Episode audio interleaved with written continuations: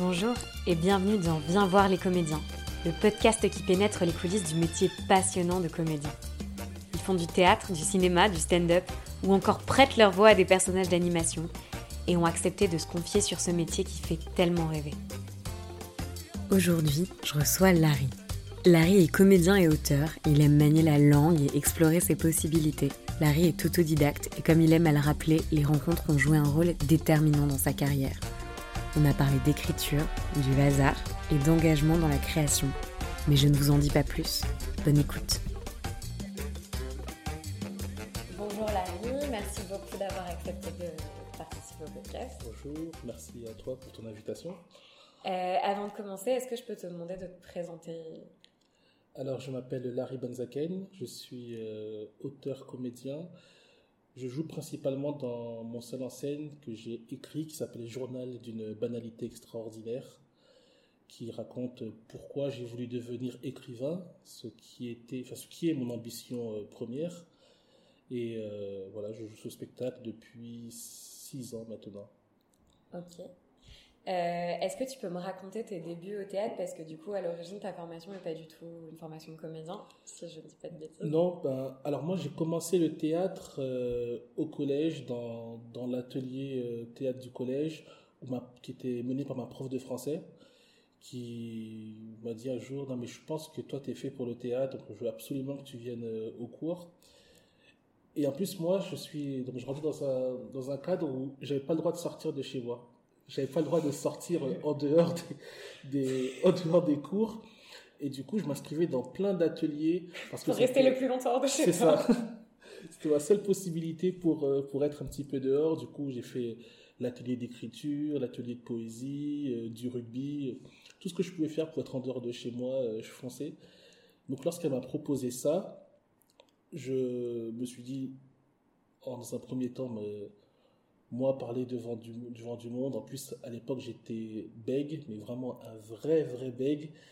Donc, euh, parler devant une assemblée, pour moi, c'était inimaginable. Et dès les premiers cours, euh, passion euh, incroyable pour, pour l'exercice. En plus, c'était ma prof de français qui est une super prof parce que elle avait conscience qu'elle était dans un établissement où les élèves qu'elle avait avaient des familles qui n'allaient pas les emmener au théâtre, qui n'allaient pas leur faire découvrir ce milieu-là. Et du coup, elle nous emmenait très très souvent euh, au, théâtre en sortie euh, extrascolaire. Et j'ai eu la chance de découvrir déjà la pièce qui m'a subjugué au plus haut point, qui est Antigone, la version de Jean Anouilh. Euh, de découvrir Alfred de Musset, euh, découvrir des pièces vraiment incroyables et surtout de faire la rencontre euh, de Molière.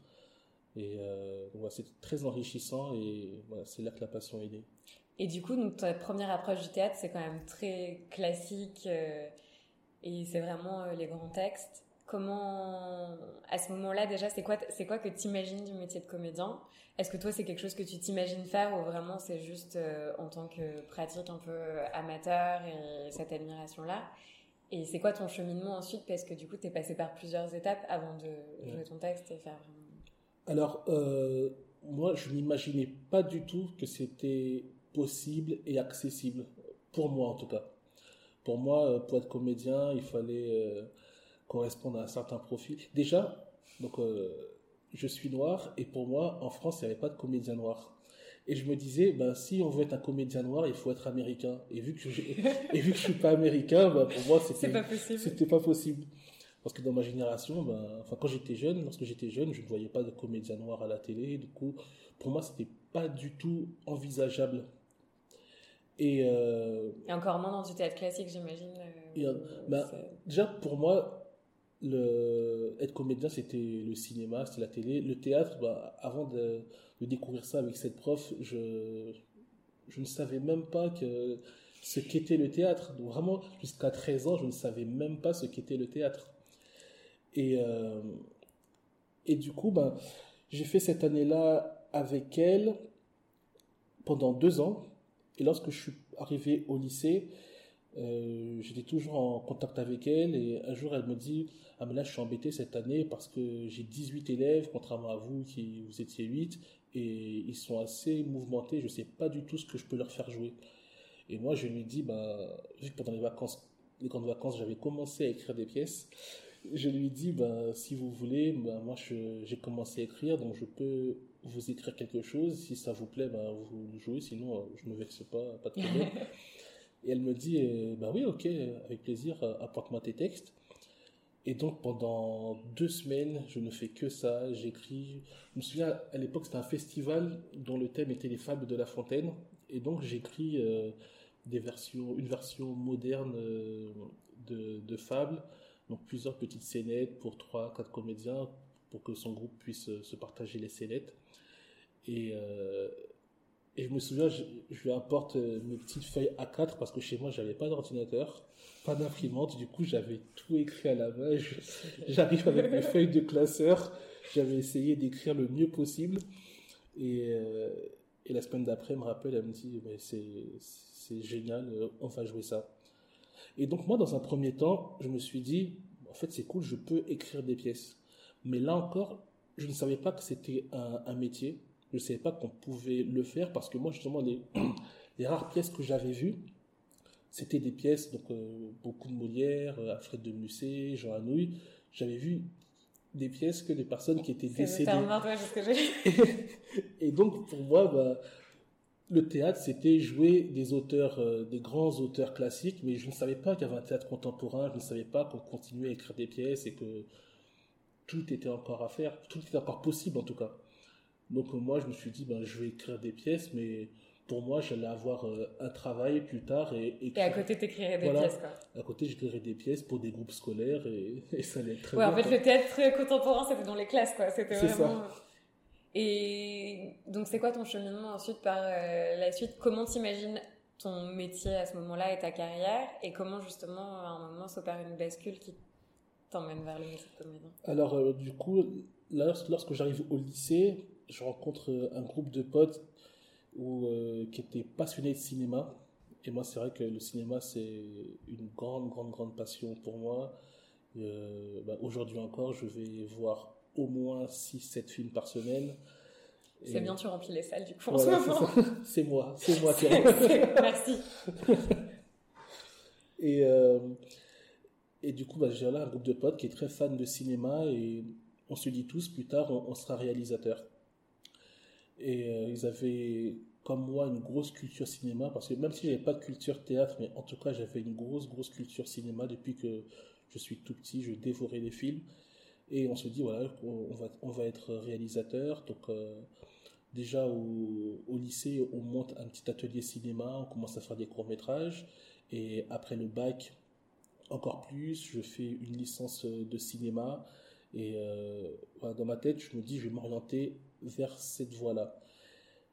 Et en plus, bah, pour moi, les cours de théâtre, euh, parce qu'après le bac, certains profs m'avaient dit, mais si tu aimes le théâtre, fais des cours de théâtre. Et moi, j'étais encore dans cette... Tu séparais vachement les deux dans ta tête en disant le théâtre, c'est le théâtre classique et le cinéma, c'est plus ce vers quoi je veux aller. Ouais.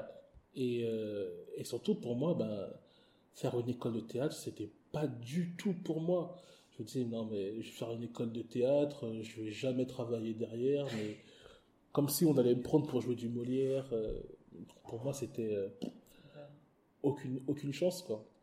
Donc, euh, je n'ai même pas envisagé avant très longtemps de faire, de prendre des cours de théâtre. Donc, pour moi, c'était voilà, le cinéma. Je, chope une licence de cinéma et j'essaie de, de, de bosser dans cette voie-là. Mais derrière la caméra, pas devant. Mais qui pourtant est super sélective aussi, mais tu avais moins d'a priori sur ce milieu-là. Beaucoup moins d'a priori. Mais alors comment Ma grande question c'est comment, avec tous ces a priori tu finis par passer le pas, il se passe quoi Bah alors euh, donc je continue à écrire des pièces. Alors après euh, ce, petit atelier euh, pour ma prof de collège, je l'ai écrit, j'ai écrit des pièces trois années de suite. Et un jour il y a une grosse compagnie pro, semi-pro, compagnie comédien de, de, ma ville, qui me dit bah, On a vu ce que tu écrivais, est-ce que ça te dirait d'écrire pour nous On aime bien ce que tu fais? Je me dis, ok, génial. Donc je commence à leur écrire une pièce. Et il y a la mairie de ma ville qui était assez euh, emballée à l'idée qu'un des jeunes de la grosse cité de la ville euh, se mette à écrire des pièces. Et du coup, ils me fournissaient. C'est ça, c'était bien pour, pour redorer un peu leur blason. Et du coup, ils m'ont mis à disposition euh, le grand théâtre de la ville de 800 places, des régisseurs, une équipe technique. Et en fait, chaque année, j'écrivais une pièce que je mettais en scène pour cette compagnie. Et un jour, ils me disent, ah, il y a un rôle qui serait parfait pour toi, euh, tu veux pas jouer dans la pièce? Je joue dans la pièce. Ah ouais, mais tu le racontes, on dirait que c'est vraiment, ça t'arrive. Du coup, je me suis dit, pourquoi pas Du coup, je me suis dit, en fait, je me suis dit, bah, si eux qui sont bah, pro, semi-pro, certains, je les voyais à la télé, je dis, si eux me disent, euh, parce que ce qui s'était passé, c'est qu'il y avait eu durant une période des comédiens qui manquaient aux répétitions, je les ai remplacés. Et l'année d'après, ils m'ont dit, mais en fait, ce que tu as fait l'an dernier au répète, c'était pas mal. Cette année, tu veux pas jouer dans la pièce. Je me suis dit, bon, bah, si eux me disent que. Oui, donc c'est vraiment venu de l'extérieur. C'est fou parce que pour les textes, c'est pareil, c'est ta prof, en fait, qui te, qui t'avale, te donne son aval. Et là, c'est pour le, la compagnie, c'est fou, en fait, de se dire que c'est, tes rencontres qui. Ah, mais de toute façon, moi, ma carrière euh, n'est faite que, enfin, c'est uniquement grâce aux rencontres que j'ai pu faire que j'ai pu avancer dans ce métier. C'est, euh, c'est pas euh, une. Euh, oui, c'est pas une, carrière toute construite où toi tu savais très bien où tu allais. C'est, ça a c'est pas une conviction de me dire je vais faire ça, je vais devenir comédien qui a fait que j'en suis arrivé là. Et donc voilà, cette compagnie me dit joue dans la pièce. Je me dis ok, joue dans la pièce et, ce, et une des représentations, il y a un metteur en scène dans la salle qui vient me voir à la fin et il me dit euh, mais tu, tu, prends des cours de théâtre, t'es comédien Je lui dis non mais c'est moi qui ai écrit la pièce. il me dit mais c'est super ce que tu fais sur scène, t'as jamais pris de cours de théâtre? Je lui dis bah j'ai fait l'atelier euh, dans mon collège. de la 5e B. Voilà c'est ça. c'est ça. Et il me dit non mais moi j'aime beaucoup ce que tu fais et j'aimerais t'avoir dans ma pièce. Et là j'ai commencé à, à jouer avec lui et il m'a fait jouer euh, Othello, il m'a fait jouer euh, Songe d'une nuit d'été. Euh, j'ai joué plein de classiques où j'avais à chaque fois des, des beaux rôles. Et je me suis dit, mais en fait, moi aussi, je peux jouer au théâtre. en fait. T'as quel âge à ce moment-là? Alors j'ai commencé à jouer avec lui, j'avais 17-18 ans. Ok. Et donc là, pendant 4 ans, je joue avec lui, je joue des pièces, j'enchaîne les pièces avec lui. Il me prend dans chacune de ses créations. Et, euh, et après, lorsque, après ma licence de cinéma, je, je jouais dans une petite pièce, euh, mais vraiment une comédie, je ne me souviens même plus du titre, mais c'était un, truc du genre euh, Ma voisine ne suce pas que des glaçons. Quoi. Faites l'amour avec un belge. Ouais, voilà, vraiment le genre de, genre de choses que je fuis aujourd'hui, mais un mec m'a dit bah, Vas-y, tu peux venir jouer, tu seras payé. Je dis Ok, Ouais, c'est un bon critère aussi. je me dis, ok, bah, j'apprends le texte, je viens, je joue. Et euh, durant cette période-là, donc je jouais le soir, la journée je faisais rien. Et je me dis, bah, en fait, c'est chiant de rien faire la journée. Donc euh, je vois qu'à deux stations chez moi, il y a la fac Paris 8. Je me dis, ok, je m'inscris à la fac. Donc je m'inscris en sciences politiques, mais vraiment dans l'idée de remplir mes journées.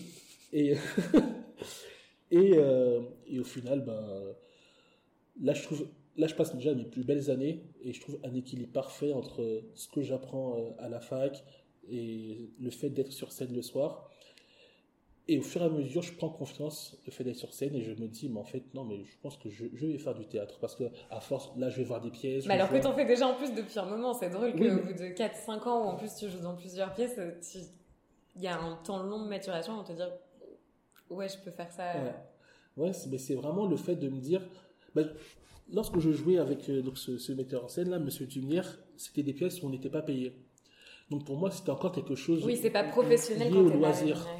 Même s'il mettait beaucoup de moyens pour les décors, pour les costumes, on n'était pas payé. Donc pour moi, c'était encore lié au loisir. Et c'est paradoxal parce que c'est lorsque je joue dans cette fameuse pièce euh, qui a En fait, tu donnes pas le titre volontairement, là. Je mais, je pense que tellement c'est un traumatisme de, de jouer ce truc, j'ai vraiment occulté. Blackout. Le blackout total. Je ne me souviens plus du titre. Et lorsque je joue dans cette fameuse pièce grandiose, je me dis, mais en fait, je pense que je peux devenir comédien. Et, euh, et là, ben, je suis confronté au fait que ben, j'ai pas fait de formation de théâtre, je sais pas où aller, je sais pas à qui m'adresser. Et un jour, il y a un mec qui me dit, mais tu sais, si tu veux proposer tes textes et jouer facilement, il y a des endroits qui s'appellent les comédie clubs. Tu joues et 8, euh, 10 minutes, il y, a, du monde, et... sauf que c'est de l'humour. Ah ouais, donc là tu passes de Shakespeare à Comedy Club. Et là, et là, moi dans ma tête, j'étais vraiment. j'étais vraiment dans la peau du, du théâtreux, mais pourtant qui ne fait pas de formation de théâtre, mais du théâtreux rempli de dédain. Vraiment le cliché de non, mais je vais faire de l'humour. Je vais prendre un micro, je vais crachouiller des vannes dedans, les gens vont se marrer. non, mec, l'an dernier, je jouais Shakespeare, pourquoi tu me parles de, de faire des blagues? Mais vraiment, le, je lui ai pas dit, mais dans ma tête, le mépris ouais, de tu l'as même pas considéré, quoi. Oh, oh.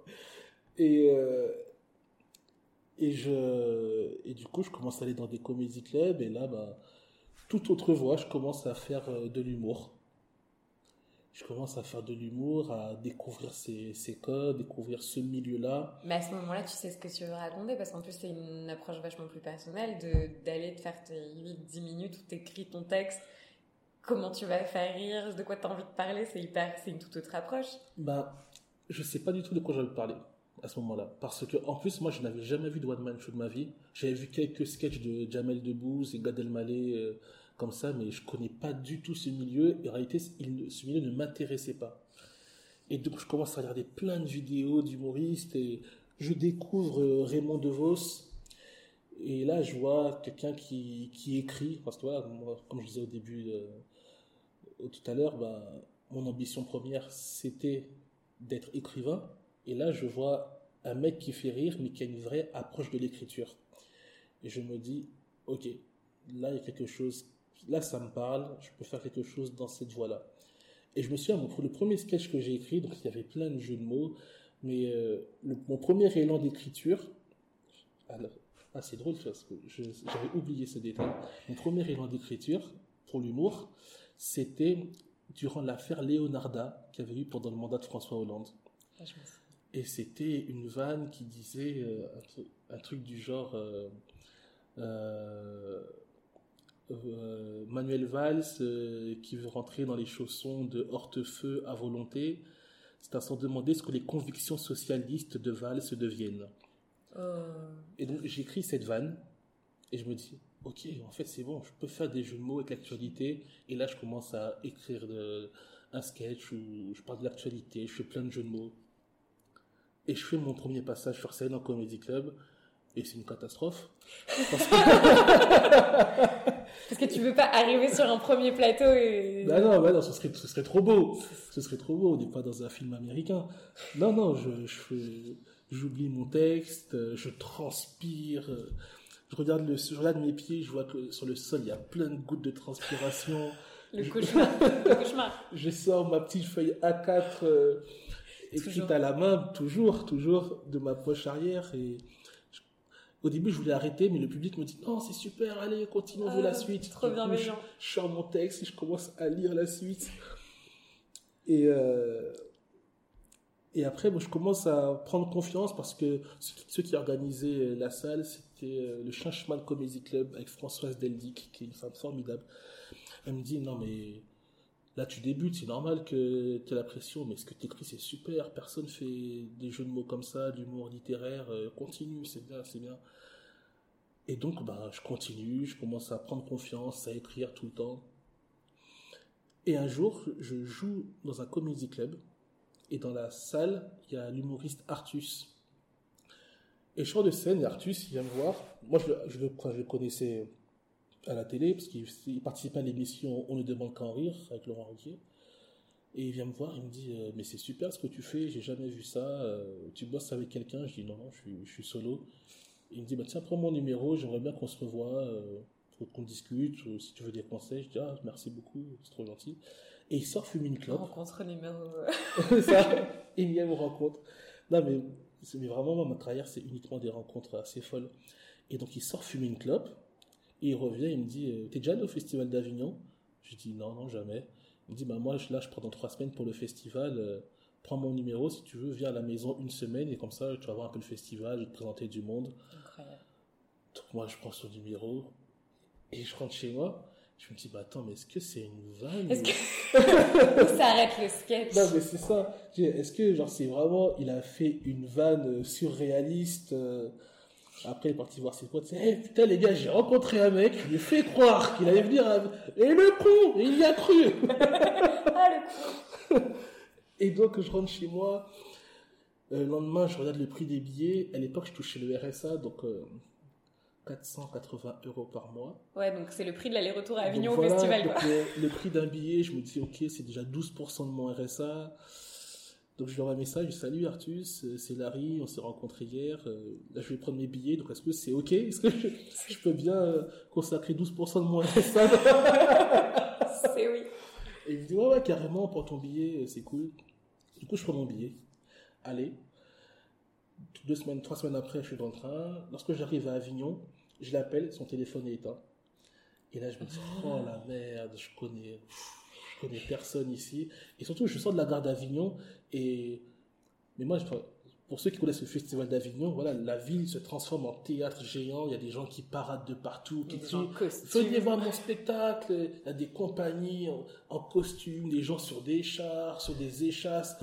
Et moi, j'arrive, je me dis, mais qu'est-ce que je fous là? Mais, la cour des miracles. mais s'il me rappelle pas, euh, je vais dormir sous les ponts. Je sais même pas où est le pont d'Avignon. Euh, J'étais vraiment dans, en- dans l'idée, mais qu'est-ce que je fais là?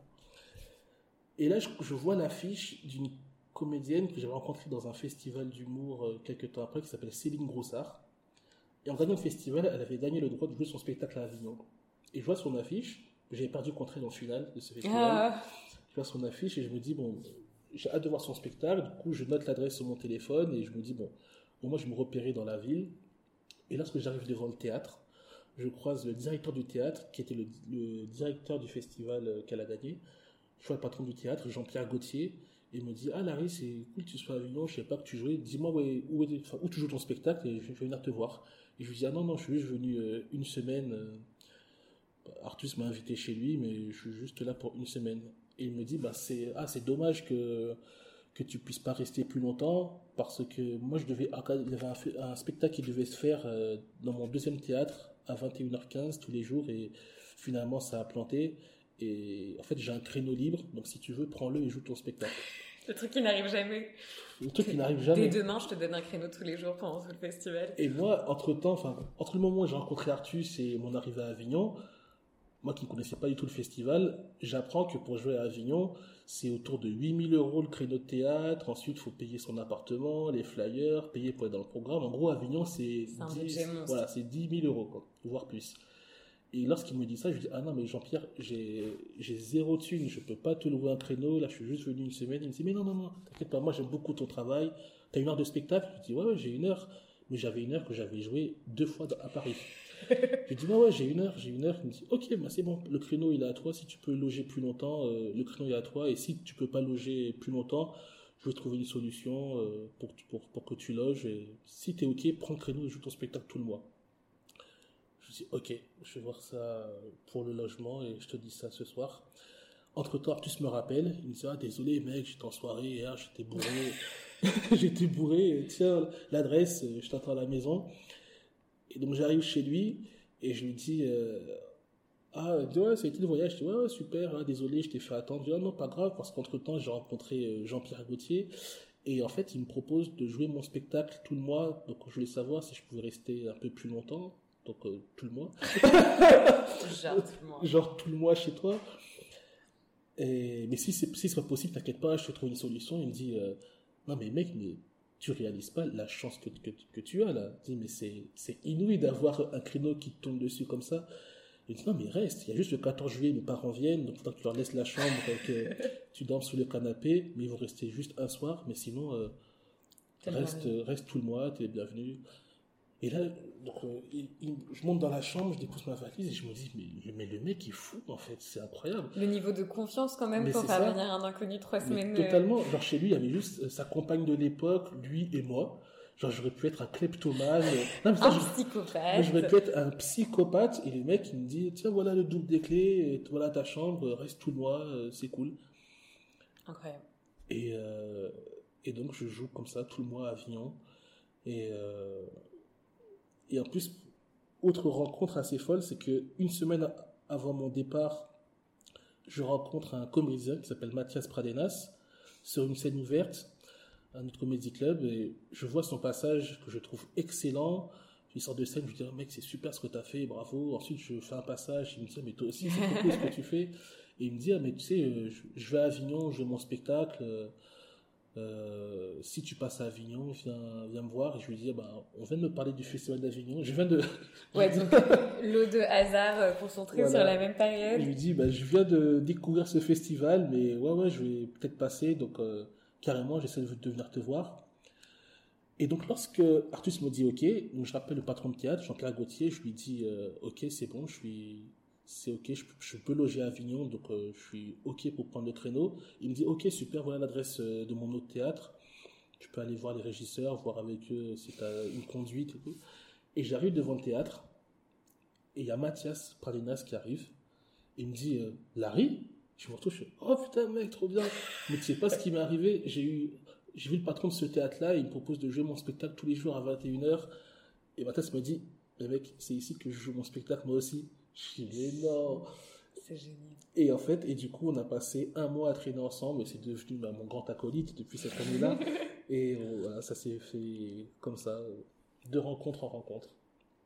Incroyable. Et du coup, mais c'était quoi ton expérience du festival? Tu joues ton spectacle deux fois à Paris avant d'arriver, et là, pendant un mois, tu peux jouer ton spectacle à Avignon. C'est quoi le, le ressenti? Bah, J'ai appris le métier ce mois-là. En fait, tout simplement, en un mois, j'ai appris le métier. Le fait de jouer tous les soirs, c'est incroyable parce que tu, euh, en jouant une fois par semaine à Paris, tu, Parfois, tu vas jouer, tu vas avoir quelque chose qui coince un peu dans le spectacle, tu vas dire, ah, la semaine prochaine, je vais tester autre chose.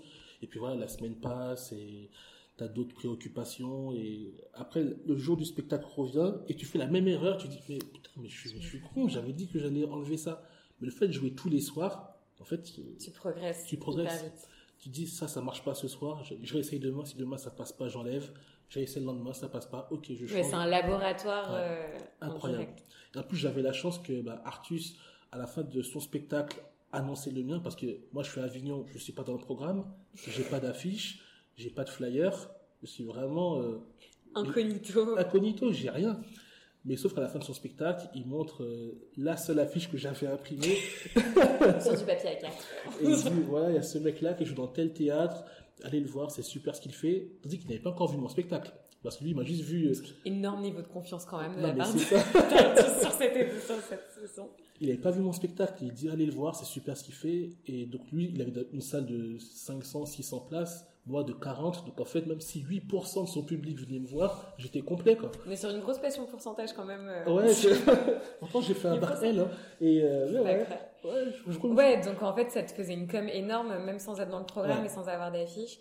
Et donc c'est quoi la suite? Là on est en quelle année euh, sur On est en 2014. 2014. Et donc tu rentres d'Avignon, t'es dans quel état d'esprit? Parce que t'es passé du, par la case comédie club, donc vraiment humour. En fait, tu peux rejouer ton spectacle que t'as écrit, qui est quand même plutôt, qui est moins dans cette veine-là, donc qui est quand même plus littéraire et plus. En fait, à l'époque, le spectacle que j'ai joué en 2014, c'était euh, pas celui que j'ai actuellement. Ok. C'était euh, de l'humour, un, un stand-up qui s'appelait euh, L'humour noir me colle à la peau. C'était un mélange d'humour noir et d'humour littéraire. Et lorsque je rentre du festival d'Avignon, donc, euh, ok, je me dis, euh, au niveau de la confiance, au niveau euh, du travail sur scène, j'ai progressé, mais je me rends compte que je n'ai pas du tout envie de faire ça. en tout cas, non. Que ce type de spectacle, faire marrer les gens, c'est pas du tout ce que j'ai envie de faire. Et je me dis, non, mais Larry, mec, toi, ta passion, c'est le théâtre et l'écriture et en fait faire marrer les gens. Il y en a qui, qui, le font bien, qui sont faits pour ça, qui aiment ça et qui travaillent pour ça et c'est super ce qu'ils font. Mais moi j'étais vraiment, euh, pour moi j'étais un imposteur. Déjà pour moi en tant que comédien, je suis un imposteur jusqu'aujourd'hui. Pourquoi parce que t'as pas fait d'école? Ouais, parce que j'ai toujours cette euh, cette frustration de me dire ah mec t'as, mais t'as pas fait d'école et C'est fou. J'ai un peu le syndrome de l'imposteur. Mais en tant qu'humoriste, je me disais, non mais là, je, suis un pur imposteur. Et donc en rentrant à Paris, je me dis, ok, tu peux faire ça, tu peux être sur scène, mais si tu le fais, fais-le, fais ce que tu as vraiment envie de faire. Et là, je commence à écrire donc, le spectacle que je joue depuis. Et euh, je me dis, parce qu'à Avignon, du coup, j'ai eu la chance de voir différents spectacles et voir qu'en fait, on pouvait être seul sur scène sans faire rire. Enfin, sans forcément. Oui, c'est vrai que le seul en scène, c'est un format qu'on voit quand même beaucoup à Avignon, qu'on a moins l'habitude de voir le reste du temps. Et il y a un milliard de formes différentes. Et c'est là aussi où tu peux te dire qu'est-ce que j'ai envie de véhiculer. Et le seul en scène, ça te permet aussi d'avoir cette forme simple, d'avoir une écriture qui est très directe, mais les possibilités sont infinies. Que c'est le seul en scène, c'est pas forcément du stand-up ou, ou un spectacle comique en fait. Oui, carrément. Et euh, Avignon m'a permis de réaliser ça. Et en rentrant à Paris, je me dis, en fait. Euh, je vais écrire un spectacle qui va vraiment raconter ce que j'ai envie de raconter. Et du coup, bah, je me pose devant ma feuille blanche et je continue à aller à la fac. Et je continue, je continue qu'est-ce que tu as vraiment envie de dire? Et donc, moi, bah, je le répète encore une fois, ma passion, c'était, c'est d'être écrivain. Et je me dis, mais en fait, j'ai envie de raconter ça. Et je commence à écrire un spectacle qui raconte bah, d'où me vient ma passion pour la littérature, pourquoi j'ai envie de devenir écrivain et, et toutes ces choses-là. Et euh, Mais c'est intéressant parce que du coup, tu es dans une posture de comédien qui raconte son désir de devenir écrivain. Enfin, il y a un peu genre deux discours et deux disciplines qui, qui se croisent. Enfin, c'est ton rapport à ça parce que c'est ta passion première et ta volonté première, c'est d'être écrivain. Être comédien, c'est un peu un, un entre-deux ou est-ce que non, c'est ta volonté d'être écrivain nourrit aussi ton, ta manière d'être comédien et tes thèmes? Enfin, il y a quand même deux deux univers aussi qui se mélangent À quel point ça se nourrit ou à quel point ça rentre en compétition? Euh, euh Je ne sais pas si l'un nourrit l'autre ou si l'un et l'autre se nourrissent, mais euh, moi, en tout cas, dans, mon approche, je fais vraiment une distinction entre, entre les deux, entre mes deux passions, entre ces deux disciplines. Et, justement, pour moi, le seul moyen de faire une jonction, c'était d'écrire un, spectacle, sur, ce sujet-là. Mais euh, non, je fais vraiment une, une, distinction parce que lorsque j'écris, je suis vraiment dans quelque chose de très cérébral, de, vraiment dans l'intellect. Et, le défaut que j'avais au début en tant que comédien, c'était de trop intellectualiser mon jeu. Et j'ai eu une réelle libération le jour où j'ai compris que je devais être euh, plus, euh, entre guillemets, dans l'instinct plutôt que dans le cérébral. Euh, ça m'a mis du, ça, enfin, ça m'a pris du temps. J'ai mis du temps à y arriver. Et, euh, lorsque j'ai eu ce déclic, ça, ça a totalement changé ma façon d'être sur scène, mon approche euh, du métier de comédien. Donc voilà, je fais vraiment une distinction entre le, ce que je fais en tant qu'auteur et ce que je produis sur scène. Et pourtant, là, tu joues ce que tu écris. Et, et donc, voilà, et donc après, donc en revenant d'Avignon 2014, j'écris ce nouveau spectacle entre temps, le Cartus, on a vachement sympathisé, donc je vais le voir un jour, je lui dis, voilà, j'ai trouvé la forme que j'ai envie de défendre. Il dit, ok, passe à la maison, tu vas me jouer, tu vas montrer ça. Du coup, je vais chez lui, à Paris, je joue les 15 premières minutes. Il me dit, ok, moi je trouve ça vraiment super, mais euh, je peux pas te, je peux pas trop t'aider dans cette filière-là, parce que là, c'est vraiment du pur seul en c'est vraiment du théâtre, et moi, j'ai plus un réseau humour. Mais en tout cas, j'ai envie que les gens voient ton travail, et donc, euh, il m'a produit Avignon l'année suivante. Donc, il m'a loué un théâtre où j'étais en jour père, jour impair avec Mathias. toujours. Toujours, les rencontres se Et euh, je, j'étais, euh, il m'a loué un théâtre, il nous a loué un appartement, les flyers, et sans me faire signer de contrat. Ce qui est assez fou parce que. Oui, donc depuis le départ, de toute façon, il y a une confiance aveugle en toi. Ouais, ouais, ce qui est assez fou parce que normalement, un producteur qui investit sur toi, c'est dans l'espoir de, que tu lui qui a un bénéfice que tu sois rentable par la suite. Mais là, lui, c'était vraiment quelque chose de très altruiste dans l'idée, non, non, j'ai envie que les gens voient qu'on peut aussi faire ça sur scène, les gens voient ton travail et, et voilà, je, je peux le faire, donc je le fais pour toi. Waouh. Donc, euh, très très cool. Et donc c'est Avignon l'année suivante de ta première. Euh, donc c'était en 2015 et là je joue mon spectacle que je joue depuis, Journal d'une banalité extraordinaire. Et là je me sens super bien sur scène. Euh, même si euh, la fin du, spectacle, de, mon, de ce spectacle-là, qui est, qui est pourtant ce que les gens retiennent beaucoup du spectacle, j'ai trouvé la fin du spectacle, pour l'anecdote, deux heures avant de monter sur scène. deux heures avant, c'était pas du tout cette fin-là, mais la fin me plaisait pas. Et euh, un jour, enfin au réveil, j'ai le déclic, je me dis, mais non, ça doit être ça la fin du spectacle. Et bon, euh, sans trop en dire, mais dans mon spectacle, je fonctionne beaucoup par système de voix off. Et du coup, j'appelle une pote à moi qui était comédienne sur le festival. Je lui dis, et excuse-moi de te déranger, mais là, il faut absolument que tu viennes dans mon appart parce que je dois enregistrer ta voix pour la fin de mon spectacle. Et dans deux heures. Et je joue dans deux heures. Dis, mais t'es un malade. Non, mais si c'est bon. je suis sûre, je suis sûre. et donc, elle vient chez moi, j'enregistre sa voix, j'enregistre sa voix. Et, euh, et deux heures après, je suis sur scène et je joue euh, cette nouvelle version de spectacle qui est toute mmh. fraîche. Et qui est restée depuis. Et qui est restée depuis, ouais. Et donc là, à ce moment, tu, donc, tu passes par l'humour. Après avoir joué plutôt du théâtre classique, tu écris ton seul en scène qui est là super personnel et qui permet de faire vraiment la jonction entre ta vocation d'écrivain et ton amour de la littérature, de l'écriture. Et dans ton esprit, à ce moment-là, comment t'imagines la suite? Parce que tu arrives vraiment à un endroit super particulier. Comment tu arrives à anticiper la manière dont ça peut évoluer par la suite? Parce que là, du coup, tu es vraiment à la forme idéale qui est ton mm. écriture sur le thème qui t'habite, qui est l'écriture, la vie d'écrivain, la littérature. Comment t'imagines la suite à ce moment-là? Est-ce que tu es vraiment dans l'instant te disant là je fais ça et je le joue le plus longtemps possible? Ou est-ce que tu t'imagines vraiment des évolutions possibles dans ta carrière de comédien à partir de ça? Bah, euh, Déjà, en jouant ce spectacle, je commence à avoir des propositions. Euh, enfin, on, m'achète le spectacle, je commence à jouer dans différentes salles et je commence à gagner de l'argent avec ce spectacle. Donc je me dis, ok, donc ça c'est très très cool. J'ai écrit ce spectacle que j'aime et je, peux, non pas en vivre, mais en tout cas, je, commence à gagner de l'argent avec. Et moi, dans ma tête, je me dis, j'ai envie de passer à l'étape supérieure, j'ai envie de, de jouer dans des pièces, euh, j'ai vraiment envie de devenir un comédien de théâtre. Et là, bah, j'ai bah, le fait de ne pas avoir fait d'école qui m'handicape énormément personnellement, qui, qui pour moi, je me mets une barrière mentale euh, par rapport à ça. Je me dis, mais en fait, mec, tu peux pas faire ça parce que t'as pas fait d'école de théâtre.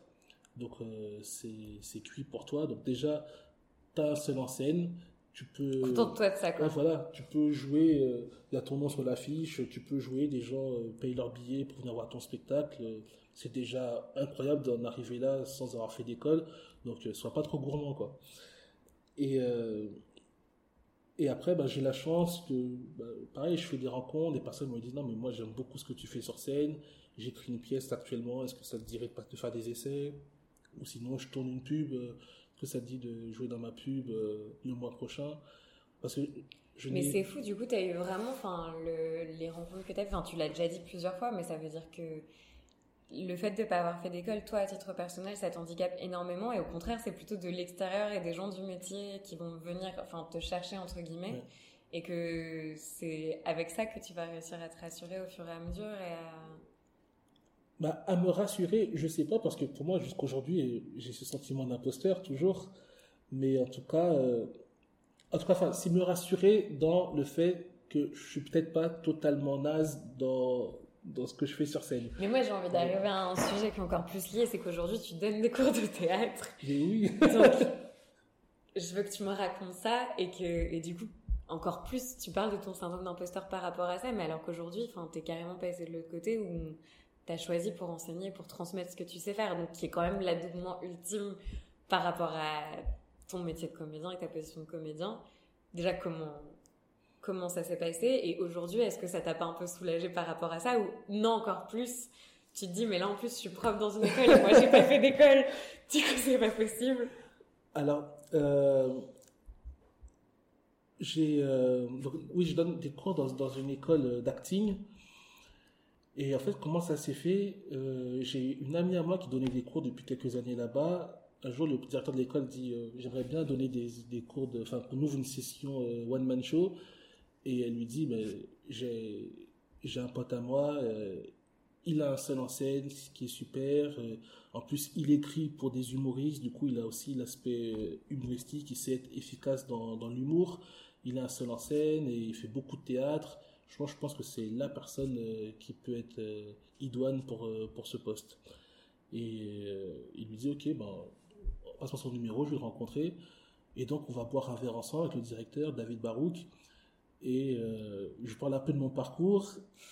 Et, là, et je, je lui envoie une vidéo. J'avais lancé un petit projet qui s'appelait les, les, Chroniques de l'asphalte, qui était un petit programme court. Et je l'avais envoyé ça la veille de, notre entrevue. Et lorsqu'on est au rendez-vous, il me dit euh, Ok, donc bon, j'ai pas vu ton spectacle, mais bon, Justine me dit ce que tu fais sur scène, c'est génial, donc euh, j'ai envie de lui faire confiance. Mais euh, ta vidéo, le cône de l'asphalte, je trouve ça extraordinaire. Il me dit Et pourtant, je suis vraiment très très dur souvent lorsque je donne des avis.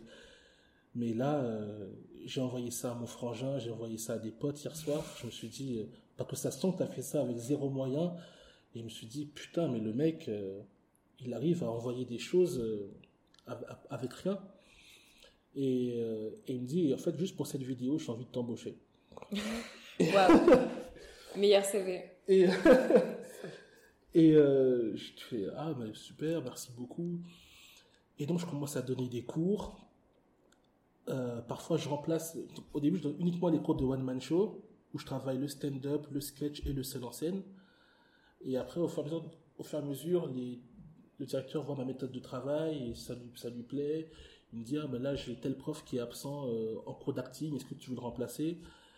Et je lui dis, ok, mais comme je t'ai dit au rendez-vous, tu sais, moi, j'ai jamais pris d'école, enfin, jamais pris de cours de théâtre. Donc, en fait, tous les exos que tout le monde connaît en cours de théâtre, je les connais pas. Il me dit, ah, mais tu, tu connais le métier. Moi, j'ai vu ce que tu fais en cours, tu, tu connais la scène. Je dis, ouais, mais je connais la scène, mais je connais pas. Je sais le, cours de théâtre. le cours de théâtre. En fait, c'est la préparation que j'étais censée faire avant. mais c'est, en fait, c'est génial parce que je me dis, comme dans n'importe quel métier, enfin, il y a pas mal de métiers. Enfin, moi, je me rends compte, par exemple, ne serait-ce que la prod, où on va apprendre plein de choses de manière théorique. Et moi, j'ai jamais autant appris que en faisant. Enfin, c'est clairement, il y a plein de moments où je me dis, je pense que le cours, limite, il te donne confiance, il te rassure, il te prépare presque psychologiquement à faire ce que tu vas faire. Mais les gens qui sont les plus calés, qui sont les plus efficaces et qui fonctionnent le mieux, c'est pas ceux qui ont fait des super grandes écoles et 10 000 ans d'études, parce qu'à un moment, de toute façon, ça sert à rien. Et j'imagine que là, c'est un peu la même chose, mais il y a un truc compliqué où l'école, quand t'es comédien, elle fait encore plus ce processus de sélection, de réseau, mais toi, tu fais des rencontres tout le temps, de toute façon, j'ai l'impression. Mais où, du coup, la grande force de l'école, c'est vraiment ce truc de label et de réseau et de, en fait, après, on peut aller piocher très facilement. Mais au bout du compte, euh, en fait, elle fait cette présélection. Mais toi, à partir du moment où tu travailles, enfin, t'as plus forcément besoin de ça. Et c'est là où, en fait, il te met vraiment face à ce, Enfin, c'est un paradoxe presque de dire, même au moment où tu es rodé, où tu travailles, où on t'embauche sur des projets, le fait de ne pas avoir fait une école qui est juste un prérequis qui te permet d'avancer plus facilement, ça peut rester un facteur de blocage alors que tu as dépassé déjà cette étape depuis longtemps.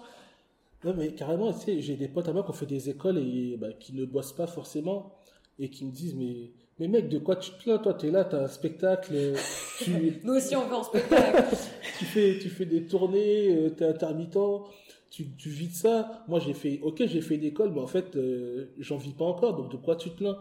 Et tandis que moi, je suis dans. En fait, l'école aujourd'hui, et en plus, je te dis ça, mais au mois de mai-juin, j'étais à deux doigts de, de m'inscrire à une école cette, cette année.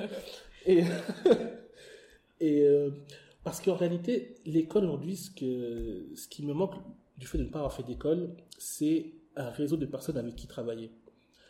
Euh, moi, beaucoup de mes potes qui ont fait des écoles, aujourd'hui, ils ont monté des compagnies où ils sont avec ceux avec, qui ils étaient en promo et ils montent des projets ensemble. Et, moi, c'est ça qui, qui, me manque plus que l'apprentissage, même si on apprend tout le temps en tant que comédien, et ça, j'en suis convaincu. Euh, moi, il n'y a pas un projet qui m'a pas fait apprendre.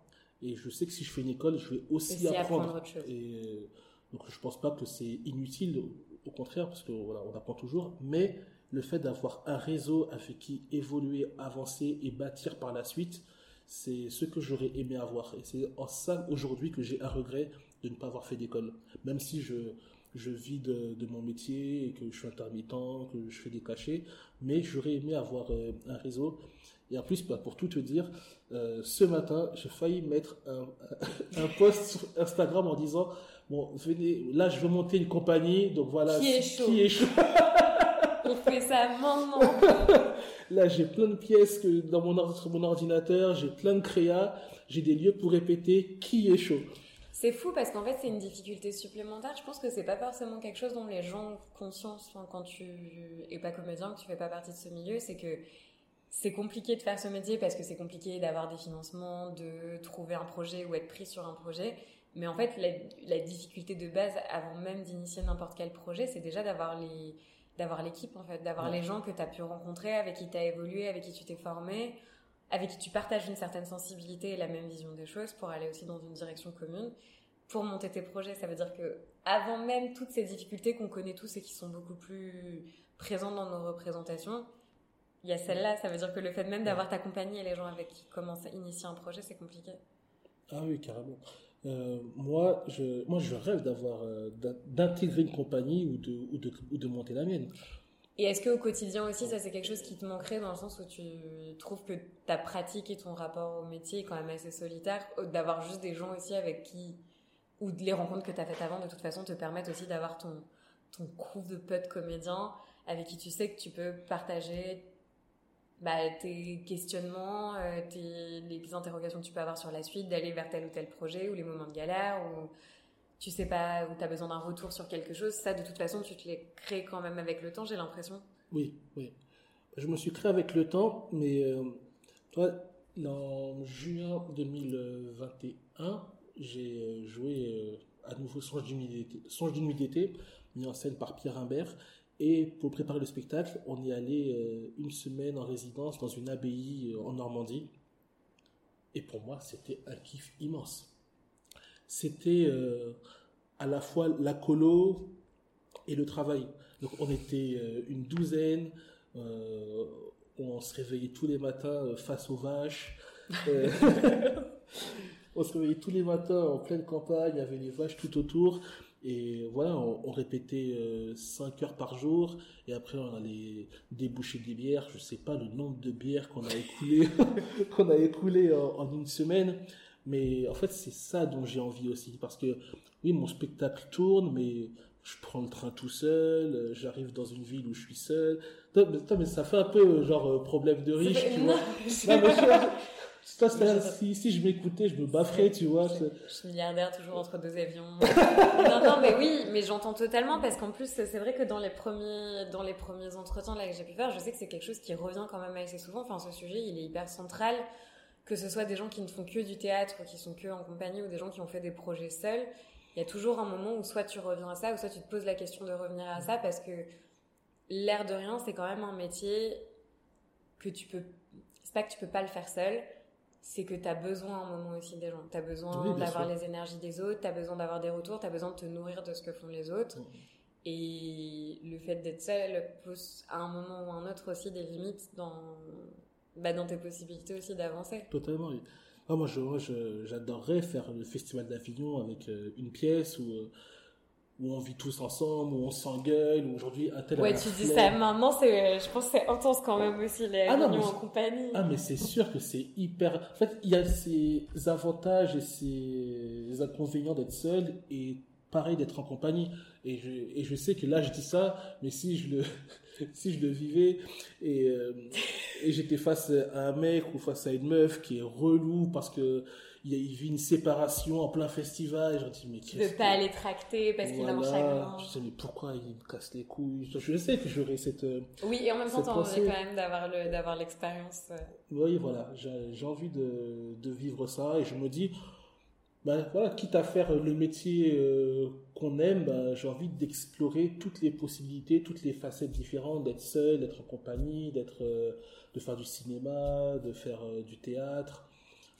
Mais c'est intéressant parce que c'est une question que je voulais te poser, c'est que au tout début tu disais que tu, le théâtre jusqu'à tard, tu savais même pas que ça existait, ta conception de métier de comédien c'était vraiment euh, acteur euh, ciné.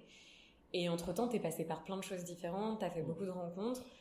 À quel point ça a impacté, modelé ta, ta conception du métier? C'est quoi aujourd'hui quand on dit le, le mot comédien, ça t'évoque quoi? À titre personnel ou en général, c'est quoi les premières images qui te viennent? Euh, alors, je ne sais pas si je vais bien répondre à la question. Il n'y a pas de bonne réponse. Mais pour moi, lorsqu'on met le métier de comédien, c'est vraiment le personnage. Pour moi, lorsqu'on est un comédien, il faut savoir se mettre au service d'un personnage. Et même lorsque j'entre sur scène, moi aussi je ne le visualise pas comme ça, mais en tout cas c'est comme ça que je le ressens. Lorsque j'entre sur scène, pour moi, je suis un personnage et le personnage, si je rentre euh, à un quart de seconde, le personnage, il me devance toujours d'un centième de seconde. Je suis à son service. Et euh, pour moi, voilà, c'est vraiment ça le métier de comédien et c'est ça que j'aime en réalité, être au service du personnage que j'incarne. Et est-ce que tu as des modèles, des référents? Parce qu'au tout début aussi, tu disais que qui a participé à l'idée que tu ne pouvais pas faire ce métier, c'est que tu voyais personne qui te ressemblait dans le paysage théâtral ou cinématographique français. Mm. Et que du coup, bah, tu pouvais pas t'identifier et ça limitait totalement tes possibilités. Est-ce que quand même, quand tu t'y intéressais de plus près, tu as trouvé des référents et des modèles Ou est-ce que ça a été un mélange de plein de choses que tu as vues qui t'ont inspiré, ou tu t'es créé ton propre espace? Alors moi, euh, le comédien que j'aimerais être, c'est mon modèle, c'est Nils Sarestrup. Ok. Nils Sarestrup, qui est pour moi un monument du théâtre français. C'est, je l'ai vu sur scène 5-6 fois, enfin dans 5-6 pièces différentes. Je le trouve euh, incroyable. En fait, par rapport à ce que je disais tout à l'heure, c'est vrai que petit, je cherchais quelqu'un qui me ressemblait physiquement. Et après, en grandissant, j'ai compris qu'il fallait, enfin, que la, la réelle ressemblance dans l'art, qu'elle est au niveau de la sensibilité. Et à l'endroit où tu es aujourd'hui, est-ce que c'est quoi donc tes rêves? Ce serait le travail de groupe, de compagnie, de faire partie de ouais de projets collectifs? Enfin, comment là, si tu devais formuler en une ou deux phrases ton ton rêve ou en tout cas ton idéal pour la suite dans ce métier, ce serait quoi?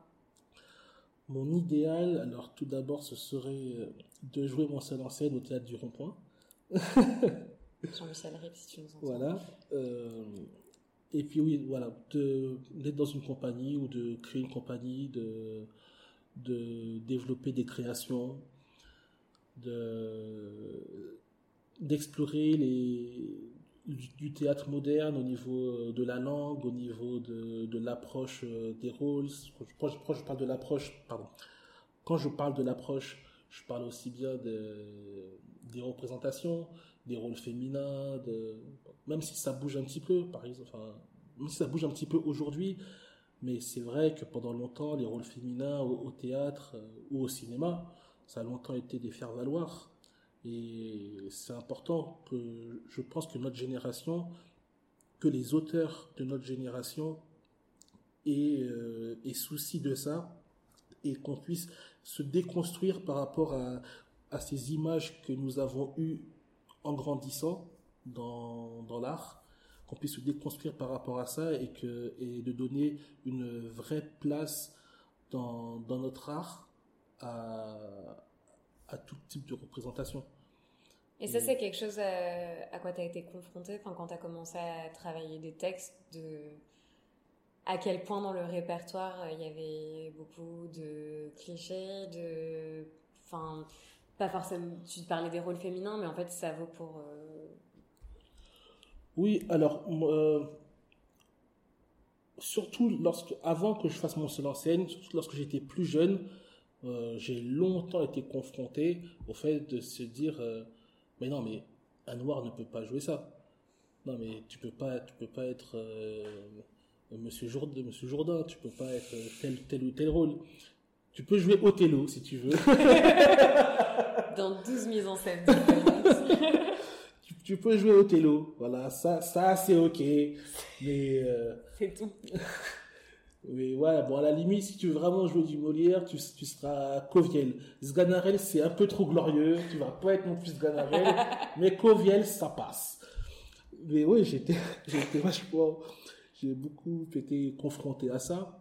Mais bon, de moins en moins, honnêtement, de moins en moins, je trouve que, je trouve que le théâtre, en tout cas par rapport aux personnes racisées, je trouve que le théâtre a une ouverture qui est plus importante que le cinéma.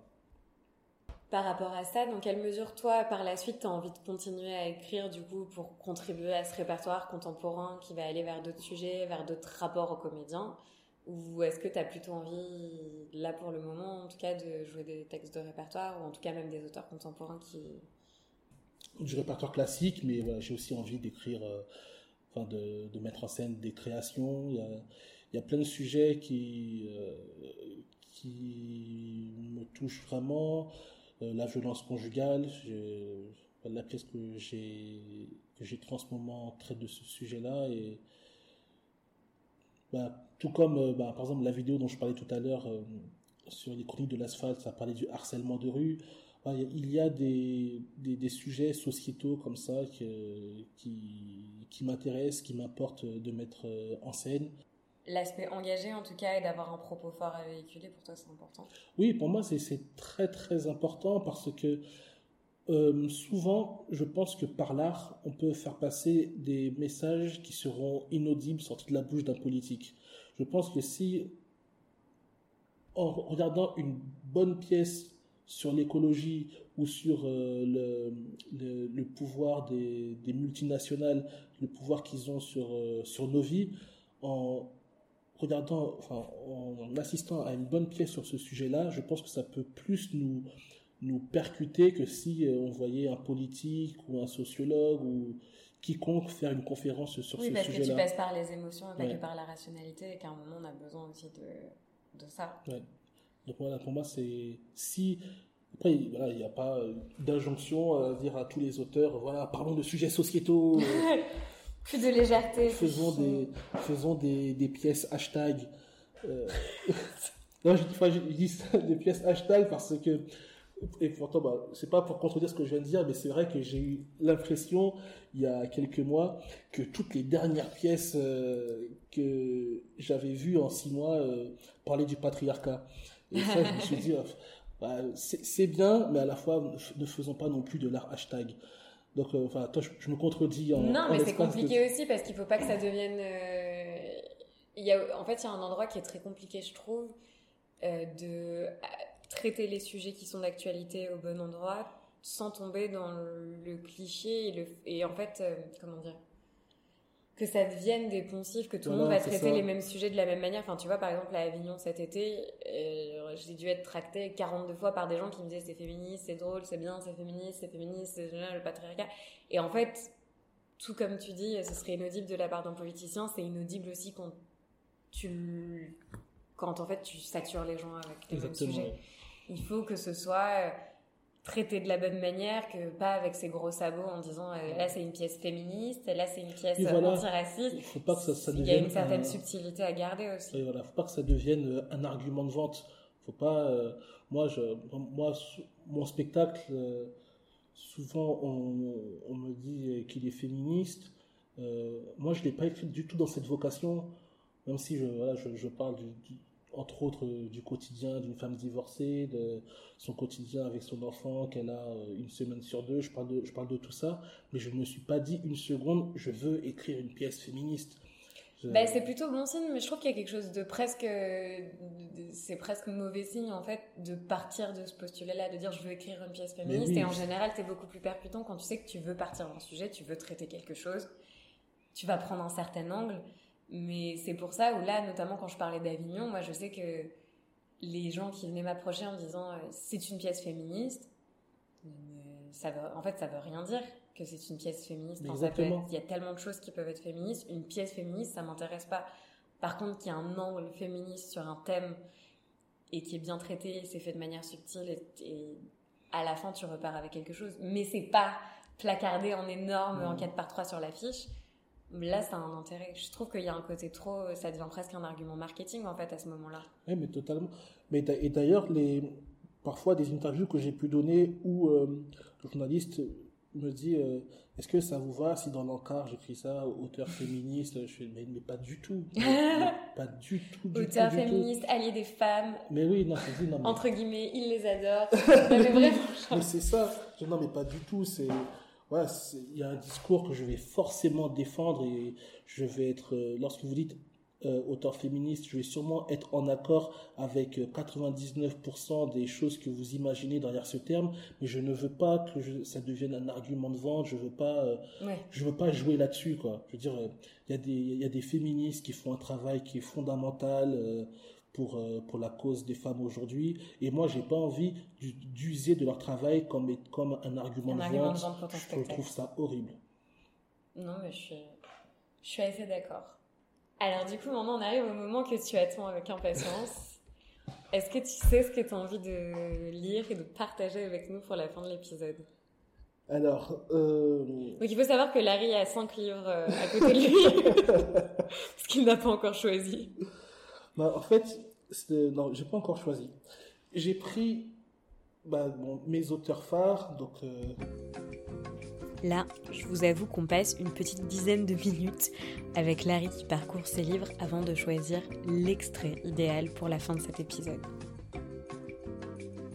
Bon, du coup, je raccourcis et on arrive à l'extrait. Dans la rue, je m'imagine marcher à côté d'elle. Je ne marche pas, je danse je virevolte en traversant la chaussée, en esquivant les voitures. Olé Je la tiens en pensée par la taille, je sens sa taille dans le creux de ma main. Elle valse dans mes bras, je gigue dans mes bras. Elle gavote, elle polka, elle farandole. Je suis la danse des abeilles à moi tout seul. J'indique au monde la source du plus beau nectar. M comme miel. Je suis ridicule et je le sais. Je délire et j'en suis conscient. Mais je m'en fiche. Je ne fais de mal à personne. Souligné six fois. La folie qui me submerge est trop joyeuse, rare et précieuse. Pourquoi la dissimuler? Je n'en reviens pas de l'avoir rencontrée. MB, d'où sort-elle? D'où viens-tu? The most beautiful sound I ever heard. Maria, Maria, Maria. Je chante la chanson de West Side Story malgré moi, je chante. I just meet a girl named Maria. D'abord tout bas, puis franchement à tue-tête, dix fois le refrain, rue de Vaugirard, dix fois la chanson de la plus haute cour.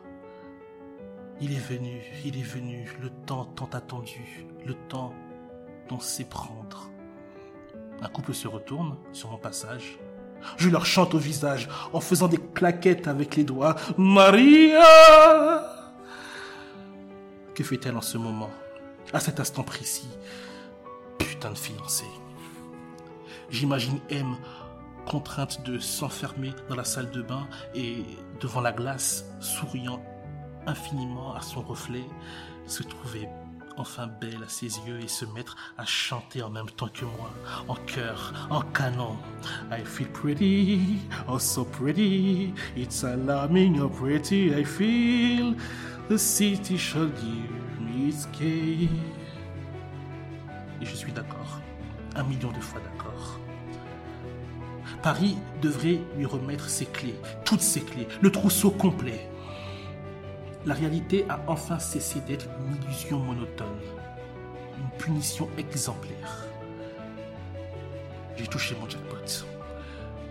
Je suis pure comédie musicale et aime comme un Américain à Paris, aime comme Minelli. Je voudrais qu'il pleuve soudain à verse pour m'offrir à la pluie les bras en croix, le visage cinglé de larmes drues et chaudes et aveuglantes. J'ai envie de sauter dans les flaques à pieds joints, jusqu'au cou, d'éclabousser l'univers de joie. Oh, ma petite anglaise à Paris, I'm singing the rain. I'm happy again, Maria. Di tout, di tout, Mais il n'y a pas de flaque. Je croise deux filles, bras dessus, bras dessous, toutes mignonnes, toutes jeunettes, enjouées et décolletées. Des gazelles de la nuit, des filles d'Orient, deuxième ou troisième génération, comme on dit aujourd'hui. Elles me regardent en pouffant. Je leur tire une grande révérence. Bonsoir, mesdemoiselles. Mes hommages du soir. Leurs yeux sont des invitations délurées. En d'autres circonstances, mais je leur dis bye, en leur envoyant des baisers d'adieu comme mille fleurs de pissenlit. Avec une jubilation qui m'étonne moi-même, qui m'enchante aussitôt, comme une preuve à mes propres yeux, la preuve que j'ai trouvée, que je ne cherche plus, je sais, j'ai compris, j'aime tout le monde à travers M désormais. J'ai rencontré celle celle qui que quoi donc où, celle où est donc Ornicar. Ça marche dans les deux sens. Oh oui, ma quête est terminée. La beauté vient d'entrer dans ma vie. Et ce n'est pas pour faire semblant. Ce n'est pas pour rire. Ce n'est plus sur un écran, aussi grand soit-il. Le pressentiment que deux mois plus tôt j'avais éprouvé à côté de la machine à café de Marc Illico s'est transmué en une certitude hilare, une allégresse vibrante, je la sens dans mes fibres, comme le gage d'une étreinte nouvelle dans l'existence. Je ne m'explique pas ce qui m'arrive. Je sais seulement que cela m'arrive. Une évidence radieuse.